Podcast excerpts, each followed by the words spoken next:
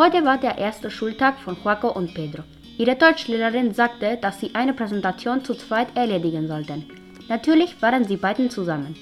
Immer wenn Joaco und Pedro sich treffen, spielten sie Fußball. Den ganzen Tag.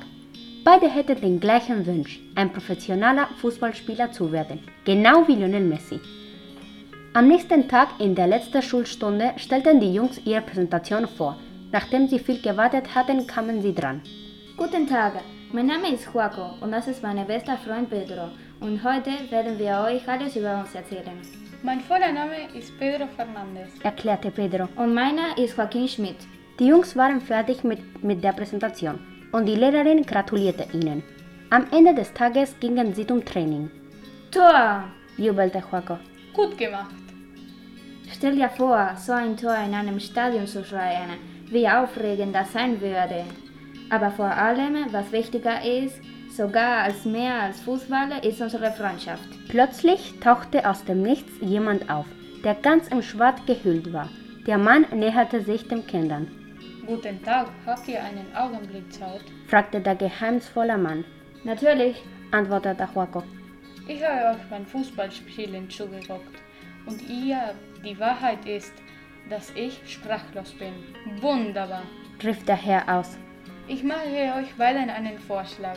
Wie wär's, wenn ihr beide mit mir nach Spanien kommt und Fußballstars werdet? Wäre das nicht toll? Die Kinder könnten es nicht glauben. Ihr Traum sollte fast wahr werden. Wow, was für eine Halluzination habe ich denn da? Stell dir vor, Joaco, wir beide werden in derselben Mannschaft spielen. Wir wären unbesiegbar. Ich habe euch nie gesagt, dass ich in die gleichen Mannschaft spielen würde. Das würde sehr außer der Kontrolle geraten. Mein Plan war, euch auf eine unterschiedliche Teams zu verteilen, als ob ihr Gegner wäret. Feinde?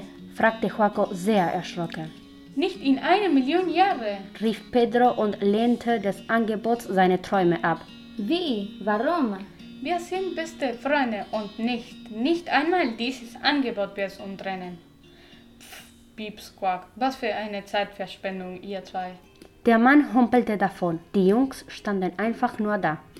Ich kann nicht glauben, dass wir gerade unseren Traum aufgegeben haben.